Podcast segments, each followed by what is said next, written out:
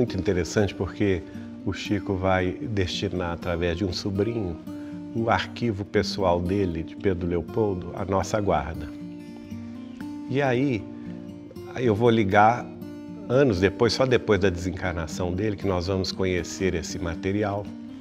E dentro desse material nós achamos um livro manuscrito pelo Chico Xavier, é, não somente no aspecto é, de produção literária, é, mas principalmente também no aspecto gráfico, né? porque ele, ele desenha as mensagens, ele faz, ele, ele costura a capa dura. É um livro pronto. E aí eu vou, vou me lembrar do que ele me contava quando ele começou a psicografar em 1927. Ele tinha muito desejo, um sonho dourado da vida dele era publicar um livro. Agora veja você que coisa Chico Xavier, o sonho dele. Só que em Pedro Leopoldo, uma cidade minúscula, né? ninguém, não havia editora, não havia ninguém é, que pudesse auxiliá-lo nessa produção. Então ele fazia o quê? Ele, ia, ele mesmo ia produzir o livro.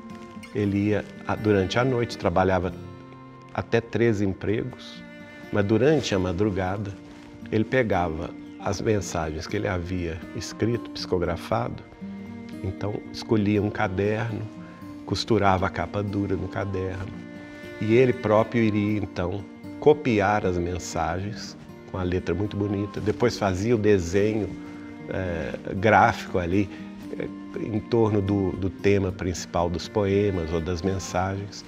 Pedia aos amigos também que escrevessem, amigos do, do seu relacionamento, a mestras da, da, da escola, uh, amigos espíritos que escrevessem alguma coisa. E, a, e com isso ele ia formando livros e dava esses livros de presente.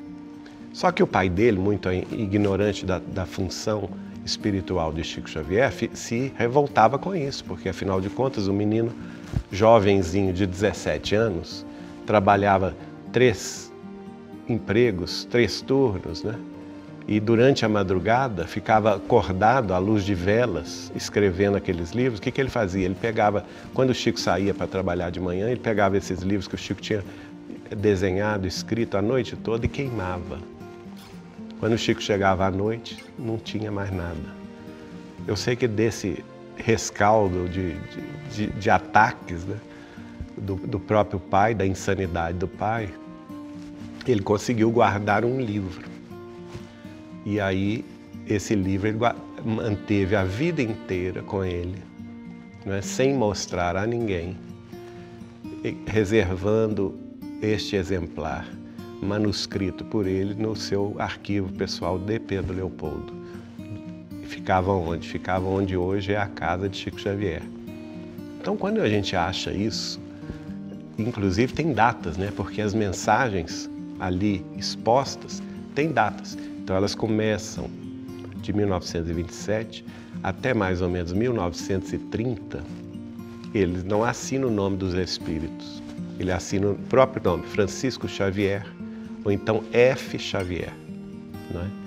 E eu sei que o irmão dele, a gente não sabe ainda como que se processou a ligação de Pedro Leopoldo com o Rio de Janeiro, mas nós sabemos que o irmão dele, José, é, achava tudo aquilo muito bonito e, e mandava por correio para um médium no Rio de Janeiro chamado Inácio Bittencourt, que publicava essas mensagens num jornal espírita, que naquela ocasião era o maior jornal espírita do Brasil.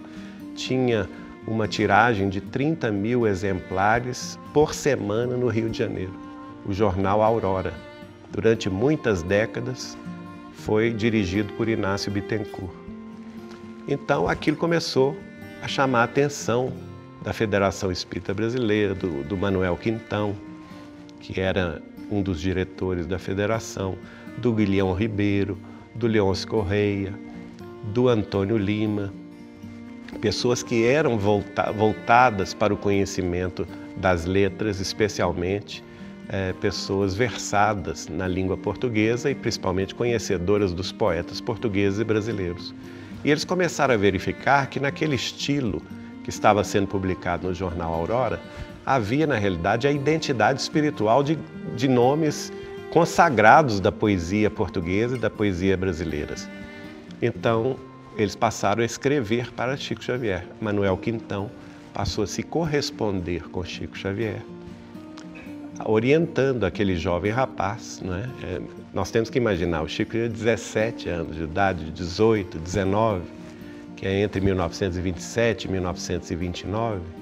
Então Manuel Quintão vai, vai falando com ele, olha Chico, é, isso precisa ser publicado, não é? isso precisa ser transformado em livros. A partir desse contato, o Chico se sente mais seguro de assumir a identidade espiritual dos espíritos que escreviam através dele. Então você veja que nessa própria publicação que ele, que ele próprio manuscritamente fez, a partir de 1929 e 30, ele já não coloca mais o nome dele, mas ali estão os poetas Augusto dos Anjos, Olavo Bilac, é, Alfonso de Guimarães, Guerra Junqueira e, e, tantos, tantos outros que tanto no Brasil e em Portugal consagraram o poema uh, na, na língua portuguesa. Então a gente vê então que esse primeiro livro é uma transição, não é, do início da mediunidade de Chico Xavier em 1927 até depois de 1932, que as últimas mensagens já já tem Alta de Souza, por exemplo, né? é, já tem espíritos é, que depois foram consagrados no próprio Parnaso de Além Túmulo. Então é, a gente vê que foi uma, uma produção manual do Chico é, que antecedeu a própria publicação do Parnaso de Além Túmulo, que foi coordenado pelo Manuel Quintão e lançado pela Federação Espírita Brasileira em 1 de junho de 1932. Aí a Vinha de Luz Editora, ao ter conhecimento desse material e se encantar todos nós, né? eu, a Célia Maria de Oliveira Soares, a nossa coordenadora editorial, nós pensamos o seguinte: olha, não dá para publicar esse livro no sentido tradicional, nós temos que fotografá-lo.